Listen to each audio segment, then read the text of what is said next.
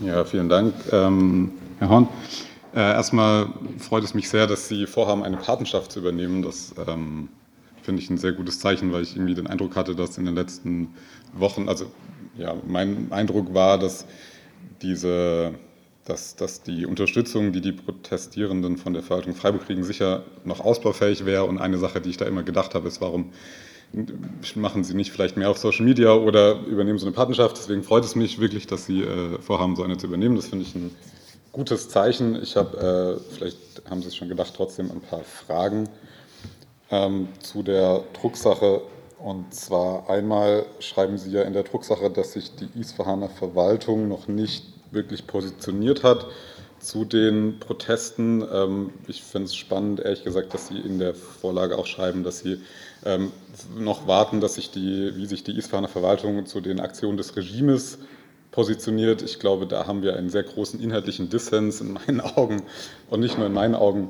Ich glaube, ich habe mich da jetzt ein bisschen eingelesen und ähm, habe auch Essays gefunden von iranischen Soziologen, die ähm, zum Beispiel ein Professor von der Columbia-Universität, der bis 2016 im Iran auch im Gefängnis saß, die die Kommunalpolitik im Iran eigentlich ziemlich klar einordnen als ähm, quasi, äh, die wurde ja erst Ende der 90er Jahre überhaupt eingeführt, sozusagen ins politische System des Irans und die das ziemlich klar benennen als ähm, eine, nicht einen weiteren Schritt einer Demokratisierung, sondern eben eine weitere Ebene der regimenahen Administration gegenüber der Bevölkerung. Deswegen finde ich das interessant, dass Sie offen da so ein bisschen die Andeutung machen, als gäbe es eine Trennung zwischen der Isfahaner Stadtverwaltung und dem Regime. Zu dieser Einschätzung kommt übrigens auch die NGO Freedom House, die ja 1940 gegründet wurde von auch Eleanor Roosevelt, damals um den Nationalsozialismus international zu bekämpfen, die jetzt immer noch tätig ist und, und eben so ein Scoring macht von Ländern und die da ziemlich klar sich auch im Iran positioniert und ziemlich klar sagt, es gibt im Iran kein demokratisches Miteinander. Es gibt zwar ein Demokratietheater sozusagen, aber ähm, wer dort in irgendeiner Form ein demokratisches Amt ausübt, wurde vom Regime ausgesucht und wurde auch nicht frei gewählt. Das heißt, man kann auch nicht davon ausgehen, dass jeder demokratische Repräsentant des Irans auch ein Repräsentant des Regimes ist.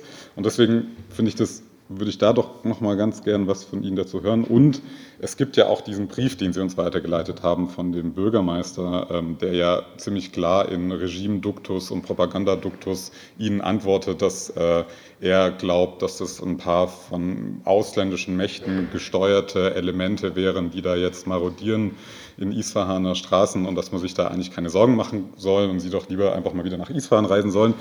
Das ist für mich schon eine sehr klare Positionierung, deswegen würde mich das interessieren.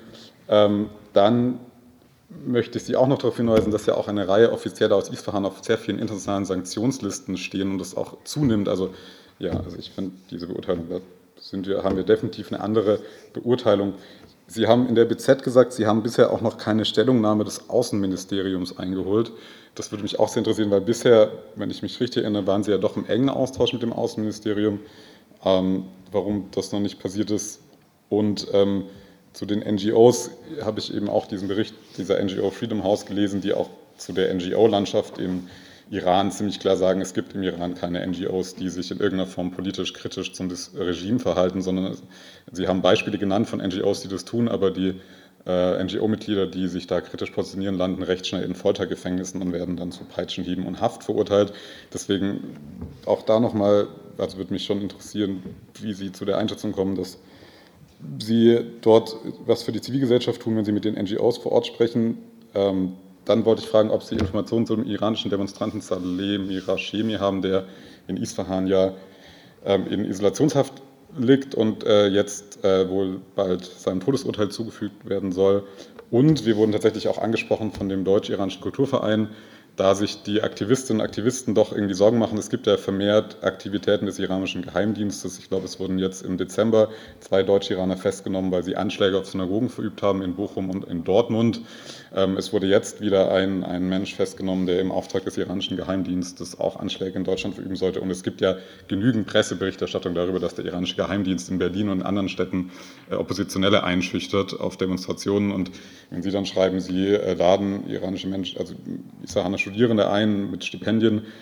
Da wurden wir einfach angesprochen, dass sie fragen, ob, die haben uns einfach gefragt oder mich gefragt, ob es in irgendeiner Form Hintergrundchecks gibt, wer denn eigentlich sozusagen nach Freiburg kommt. Und das wollte ich auch einfach nochmal an Sie weitergeben. So, Dankeschön.